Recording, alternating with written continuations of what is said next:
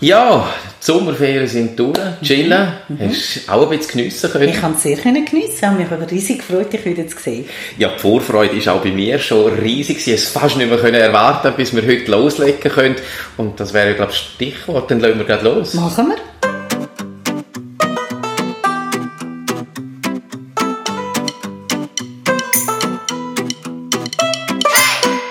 Praktisch Papa, der Podcast zum Thema Erziehung von Ben Jude, Vater von einer Tochter, im Gespräch mit der Chilla Kennedy Landös, Kinderpsychologin und Autorin vom Buch Gelassen erziehen.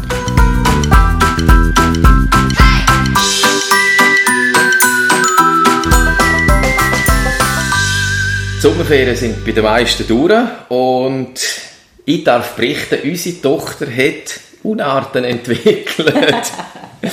also sprich, äh, vor allem Beißen. Äh, gibt ja auch noch Haarzüche oder Klüben. Aber vor allem das Beißen ist am Anfang des Sommer total schmerzfrei gewesen. Sie war ja quasi zahnlos gewesen. Und durch das aber auch lustig. Mhm. Und jetzt, wenn sie es macht, macht es einem aber richtig weh. Und jetzt haben wir eben auch ein bisschen Angst, sie kommt dann in die Kita und wie könnte sie sich dort gegenüber den anderen Kindern und mhm. den Betreuer etc. verhalten. Äh, darum einfach einmal zuerst, warum machen Kinder das überhaupt? Mhm. Also ganz wichtig ist zu wissen, dass die Kinder nicht verstehen, dass der Beißmuskel einer der stärksten Muskeln ist, die wir haben. Und ich habe es gespürt. Sie haben die Erfahrung schlichtweg nicht.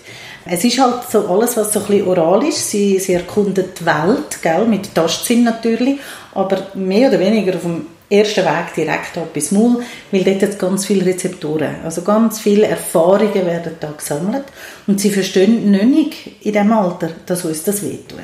Was wiederum heißt, wir sollten nicht nur sagen Nein auch, sondern what else? George Clooney was kannst du anstelle machen? Also sprich, das Kind beißt mich und ich hätte dann gerade irgendeinen so einen, es gibt so Bissering für Kinder, die zahnen, gell? es tut nicht teils auch weh beim Zahnen, dann würdest du gerade sagen, nein, in meinen Arm kannst du nicht reinbeissen, aber schau, Schatz, da darfst du reinbeissen. Also sofort etwas anbieten, damit das Kind realisiert, Menschen werden nicht bissen. Mhm. Also dann haben wir da eigentlich schon den ersten Fehler gemacht, dass wir gelacht haben am Anfang, was noch nicht wehgetan hat und hätten dort eigentlich schon intervenieren Ja, also gell, es ist natürlich so, erste Fehler, zweite Fehler spielt keine Rolle. Es ist euer erstes Kind, beim zweiten würde ihr es anders machen, das höre ich immer wieder. Es hat ja auch etwas Herziges, am Anfang ist es ja noch mehr so ein Saugen und ein Suckeln, so. Die Erfahrung soll das Kind können machen, es muss einfach eine Option bekommen, um mit dem, ich sage jetzt mal, mit dem Trieb vom können beißen. Das ist ja auch triebgesteuert das können auszuleben. Oder? Und dort unbedingt sofort eine Option anbieten, die geht. Das kann auch ein Kochlöffel sein. Du hast einen Holzkochlöffel, mhm. wo du sagst, nein, ich will das nicht, da nicht, das tut weh. Schau, ich gebe dir das, da darfst du reinbeissen. So. Aber du, Ben, wir suchen nicht nach Fehlern, gell? Oder nicht heute? nicht heute. Aber das Recht äh, ist dann halt einfach immer so, wie es ausgelegt wird. Und genau aus dem Grund habe ich an einer Anwältin angerufen, die spezialisiert ist auf Kinder. Frau Joost, Sie sind Rechtsanwältin für Kinder und meine Tochter hat im Frühling angefangen zu beißen, was, äh, weil sie zahllos war, eigentlich noch sehr lustig war. Und jetzt ab dem Sommer ist sie in die Kita gekommen und wir haben uns natürlich Sorgen gemacht, was, wenn sie ein anderes Kind beißt oder sogar noch äh, Betreuerin. Und darum habe ich mal nachfragen, wie sieht das rechtlich aus? Ja, da muss ich euch die Antwort geben, die ihr wahrscheinlich äh, von jeder Juristin bekommt bei der ersten Anfrage. Und zwar, es kommt darauf an. Es kommt darauf an, was man anschaut. Entweder, ob man ins Strafrecht schaut, ob man ins Haftpflichtrecht hineinschaut. Und dann schlussendlich, ähm, eben, falls euer Kind dermaßen stark hat bissen, dass einem anderen Kind oder einer Betreuerin ein Schaden erwachsen ist, dann stellt sich die Frage, wer muss für diesen Schaden aufkommen. Jetzt ist es ja so, sie ist eben noch ein Kleinkind. Sie kann zwar beißen, dass es Abdrücke gibt, aber äh, bleibende Schäden sind eigentlich nicht zu erwarten. Kann es trotzdem Strafen geben für das Kind oder auch die Eltern? Also bei Kita-Kind kann es keine Strafen geben, weder für das Kind noch für die älteren Kinder unter 10 sind nicht strafmündig. Das heisst, es gibt auch kein Jugendstrafverfahren gegen eure Tochter und die Eltern werden in dem Sinn nicht, ich sage dem jetzt ein bisschen salopp, strafpflichtig für ihre Kinder. Aber natürlich eben, wenn Kinder Straftaten begehen, beispielsweise Jugendliche, dann können dann eben Eltern Haft strafbar werden für einen Schaden, den das Kind hat angerichtet. Und auch ohne Strafmündigkeit können Eltern haftbar werden für einen Schaden, den das Kind eben anrichtet, falls also eine Tochter plötzlich scharfe Zähnchen sollte haben und äh, zu einer Verletzung würde kommen, dann würde sich dann durchaus die Frage eben von der Schadenersatzpflicht der Eltern stellen oder je nachdem von den Kita-Betreuerinnen, falls die dann gerade da waren und hätten so euer Kind beaufsichtigen, dass es keine anderen Kinder beißt. Gehen wir jetzt davon aus, dass das hoffentlich nicht passiert. Holz anlangen, wie man so schön sagt. Jetzt, unsere Tochter ist ja noch ein Kleinkind. Sie haben gesagt, es geht straflos aus. Ab wann muss man denn damit rechnen, als Eltern oder dem das Kind selber, wo es dann eben Konsequenzen hat? Also Kinder strafrechtlich belangt werden sie in der Schweiz eben ab 10-jährig, könnte es ähm, ein Jugendstrafverfahren gegen sie geben und für die Eltern tut sich da die Situation in dem Sinn ein bisschen komplizierter gestalten. Dort müssen wir ins ZGB hineinschauen. Und dort ist es so, dass die Eltern haften für Schaden, wo eben ein Kind oder auch schon eine Person, die im Haushalt wohnt und wo nicht urteilsfähig ist, vielleicht aufgrund ähm, von einer geistigen oder psychischen Beeinträchtigung verursacht und dort müssten die Eltern beweisen, dass sie quasi genug gut auf das Kind haben aufgepasst und ihrer Sorgfaltspflicht sind nachgekommen. Wenn sie das können, dann müssen sie nicht für einen Schaden einstehen, der eben von einer urteilsunfähigen Person ist begangen worden. Und wenn man muss sagen, oh, die Eltern hätten besser aufpassen dann können die Eltern haftpflichtig werden und dort eine Haftpflichtversicherung äh, ist dort sicher immer wichtig, dass die Fälle, wo man eben vielleicht selber seine Sorgfaltspflicht verletzt hätte. Frau Joost, ich danke Ihnen vielmals, dass Sie sich Zeit für das Interview genommen haben und wünsche Ihnen noch einen ganz schönen Tag. Merci gleichfalls. Also rechtlich gesehen passiert momentan noch nicht allzu viel, selbst wenn es weiter passieren würde. Jetzt aber mal ganz konkret, wenn wir wetten, dass sie das gar nicht mehr macht. Mhm. Wie kann man das dem Kind abgewöhnen? Nur, nur, durch Alternativen anbieten? Ja, genau. Also indem wir die Bedürfnisse, die die Kinder haben, zulassen und wie umleitet, nur mit wo sie es dürfen machen, wird ja das Bedürfnis befriedigt und dann hört es im Verlauf auf. Und wenn sie jetzt aber trotzdem nicht aufhört, also wenn ich jetzt ihr einen Löffel anbieten, der will sie nicht und findet einfach nicht, das ist viel feiner und besser mhm. oder was. Also ich kann es ja noch nicht ausdrücken, aber mhm. bis ich so finde. Also in den meisten Fällen lernen Kind sehr, sehr schnell und dort ist ganz wichtig, wir kommen, sorry, liebe Zuhörerinnen und Zuhörer, wieder mit dem Thema Authentizität, oder? Dort braucht einfach das Kind die klare Nachricht, wo auch Mimik, Intonation von der Stimme, stimmig ist, wo sagt, nein, ich will das nicht, wir bissen uns die nicht, da darfst mhm. Und dann eben nicht schmunzelnd und nicht lächelnd und nicht sagen, ist eigentlich noch herzig, aber eigentlich will ich es nicht, weil das ist, das ist absolut inkongruent mhm. und dann mhm. lernt das Kind weniger schnell. Und das ist aber kein Problem, wenn wir in der ersten Phase eigentlich jetzt gelacht haben, weil es herzig war. Ja. Und jetzt sind wir ernst und sagen, nein Maria, so nicht. Genau.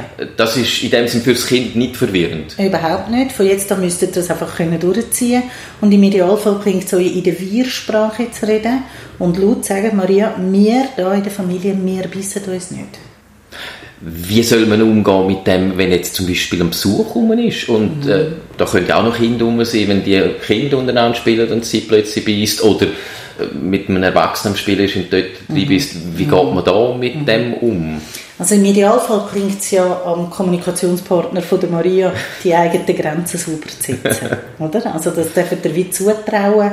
Oder auch kurz vor eine Info übrigens, wir sind gerade in einer Weissphase, wir wären froh, wenn ihr ihr würdet eure Grenzen mitteilen beim Spiel unter Kind ist es nochmal ein bisschen anders, mhm. weil sie müssen lernen, sich zu wehren bei den Gleichaltrigen. Ja.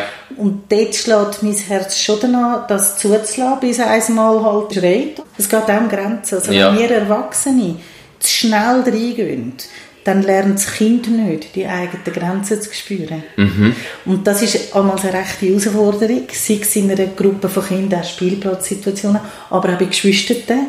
Die Eltern dorthin zu coachen, zu sagen, wenn ihr seht, da fängt ein Konflikt an, drehen euch um, gehen in einen anderen Raum, die Kinder sollen das selber regeln.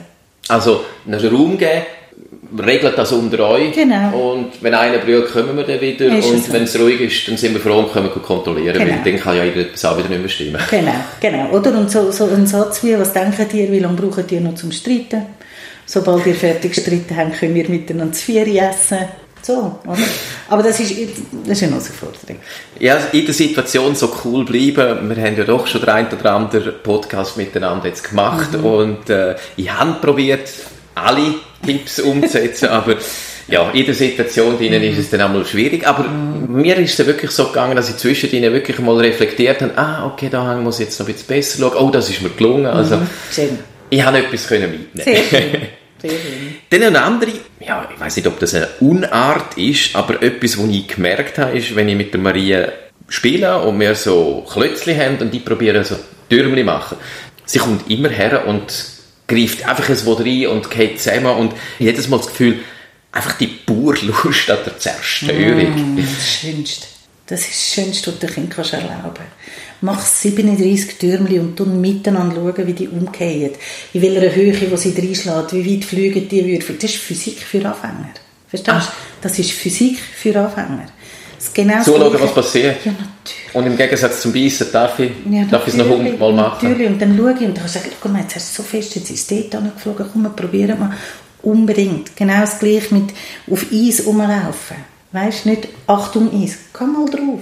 Also jetzt glaube ich noch ein bisschen schwierig, aber es ist, weißt es ist alles, es geht ums Thema, also beim, beim Eis dann im Winter ums Gleichgewichtsorgan, du musst lernen, ausjonglieren. Und da geht es tatsächlich darum, wenn wir irgendwann mal ans Meer geächtet oder gsi sind, hat die, die Sandbürgli und wieder reinlaufen und draufstehen. Es ist so etwas Lustvolles. Weil es geht darum, immer wieder etwas Neues machen. Jetzt stell dir vor, das Kind lernt, ich habe ein Türmchen gemacht mit diesen acht Duplos und jetzt bleibt es. Dann findet ja gar kein Lernzuwachs statt. Ich habe ein Türmchen gemacht in meinem Leben. okay. Nein, ich nehme es auseinander, dann schaue ich mit der Farbe, dann schaue ich mit der Form, dann schaue ich, wie rutscht es, wie geht es, wo geht es, wie fest geht es. Das Grandioseste. Grandios. Am besten auf einer Unterlage, wo du noch schlupfen kannst und sagst, schau mal, wenn er so kippt, was denkst du, in welchem Moment kippt es? Ah, schau, nein, ah, jetzt kippt Unbedingt. Physik, Physik, die grundlegendsten Formen. Dann äh, geht vielleicht auch in den Kreis von Physik, aber äh, eher in Härtigkeitstest. Wenn sie Heftli durchblättert und in Anführungszeichen liest, dann verrupft sie es. Mhm. Ja, natürlich, das hat sicher das ist, einfach Ist das einfach, Motorik. ist das viel Motorik? Ja, ja. Dort darfst du ihr ein Heftchen geben, wo es der gleich ist, wenn es kaputt geht. Ja, habe ich, also mit so Heftchen, wo es mir weniger wehtut, als die, die ich noch lesen will. Mhm. Ja, genau. Aber sie tut es eben, das finde ich noch spannend, die haben zuerst eben auch gedacht, das sei nur wegen der Feinmotorik. Aber sie tut dann, wenn die halbe Seite draussen ist, tut sie die noch anschauen und noch genüsslich Ja. weiter verrupfen, mir ein Stückchen geben, das nochmal verrupfen. Ja, ja. Hey, es tönt. es verändert die Form. Äh, kommt auf Papierdicke drauf an, wie viel Kraft muss ich rein tun. Also du schon mal, weißt du, geh mal in die Schuhe rein, geh in die Ja. Füße rein von der Maria. Überlege mal, wie unfassbar lustvoll dass das kann Ja, und jedes Heftchen hat ein anderes Cover, Farben, äh, verschiedene Nein. Stärke, das Papier ist eine andere Absolut. Stärke, Absolut. verschiedener Druck etc. Unbedingt. Okay. Also es, es geht dort nicht, weißt du, das, was wir oft fehlinterpretieren, ist eine Zerstörungsabsicht. Das haben die Kinder nicht. Sie sind um Erfahrungen sammeln. Sie tut nicht dich anschauen und denkt, hm, jetzt tue ich aber ein Baby schön eins rein. Jetzt für, das findet alles nicht statt. es ist sinnvoll. Sinnvoll im Sinne von die Sinne, hören, spüren, Kraft einsetzen, in welche Richtung reisst sie, wie reisst sie, wo geht es an. Alles körperliche Erfahrungen. Ist schon lustig, wenn, wenn man es beobachtet und zuschaut und sich selber Gedanken macht, ist etwas ganz anderes. Und wenn du so sagst, logisch. Gell, ich denke manchmal eben, nur schon Schuhe binden. Wie oft haben wir schon Schuhe gebunden? Und dann sehe ich, wie mein Göttibub oder auch der Kleiner, das ist höchste kognitive, motorische Fähigkeit, Schuhe binden. Ja, die ist komplex. Das Es sind, ja, ist das sind zwei Knöpfe und zwei Ey, Bändel. Und Oder? Und für uns ist es heute so, du schaust gar nicht mehr an, bist vielleicht sogar noch am Zähneputzen oder am Telefonieren, machst es Ja. nebenbei. Für die Kinder, die, die haben das Fachwissen noch nicht. Es ist ein Fachwissen, das sie erwerben müssen. und das kriegt man halt nur durch Üben, Üben, Genau. Üben. genau. Dann wage ich jetzt die These, dass das vielleicht auch unter das Üben geht. Ähm, es geht jetzt weniger um unsere Heftchen, sondern mehr um ihre Büchli. Mhm. Die sagen bewusst Büchli, weil die haben einen Buchrücken mhm. und sie kaufen momentan alles an. Mhm. Also äh, sie hat Nuki, sie hat Bissing, mhm. sie hat Holzkelle, sie hat alles. Mhm. Aber die Büchli werden, also sie verschlingt sie regelmäßig, mhm. habe ich das Gefühl. Und Fun Fact, wir haben schon unverdaute Rückstände beim Wickeln gefunden. Darum frage ich jetzt, ist das auch einfach eine Erfahrung? Ja. Dort wäre einfach wichtig, wie zu schauen, was macht es mit dem Kind. Ich weiß nicht, ob du das gehört in deiner Kindheit. Wir haben früher Papier gehabt. Im Kiosk hast du Papier kaufen. Ja, essbares Papier, ja, ja. Ja, oder? es hat schon etwas extrem Sinnliches. Du tust es drauf, es wird weich, es verschmilzt, es geht irgendwie die Zungenseite runter. Und das sind halt alles, gell, die Kinder in diesem Alter, die lernen über sämtliche Sinn. Jetzt dort wäre wichtig, zu sagen, nein, bei diesem Buch nicht, ich gebe dir ein anderes und dann gehst du irgendetwas, wo du weißt, es ist äh, biozertifiziert und, und recycelt, also, was weiß ich, oder? Dann äh, geht in die gleiche Richtung, äh, ist auch Papier, ist aber überall auf jedem Toilette zu finden, mhm. nämlich WC-Papier. Mhm. Also eben, sie rollt es ab, sie mhm. verrupft es, sie isst Mhm. Kann man das irgendwie, also beim, beim Büchli, mhm. bei allem bin ich, aber beim WC-Papier können wir das irgendwie abgewöhnen. Mhm. Also, gell, es gibt ja keine Erwachsenen, die heute noch irgendwie im Restaurant hockt und das WC-Papier abrollt und isst. Also, sprich, auch deine Tochter die Entwicklungsaufgabe tiptop meistern. Erleichterung macht sich breit. genau. Beim WC-Papier einfach so Nebensatz, es ist eigentlich das Hygienischste, was es gibt. Weil wir Menschen, wir achten darauf, dass unser Viertel richtig sauber ist. Das haben wir ja bei der Corona-Krise gesehen. Das WC-Papier ist gerade als erstes ausverkauft. Klammer zu. Also von dem her eigentlich noch viel lieber, wie irgendetwas, das bedruckt ist, weißt? Okay. Also mit den Schwärzer Patronen, Tintenzeugs und so. Grundsätzlich aber, oder, es ist ein Raum, wo es um Hygiene geht und sie sollte wie nicht lernen, oder? Die Regel dahinter, der Manfred Spitzer sagt immer, das Hirn ist eine Regelextraktmaschine.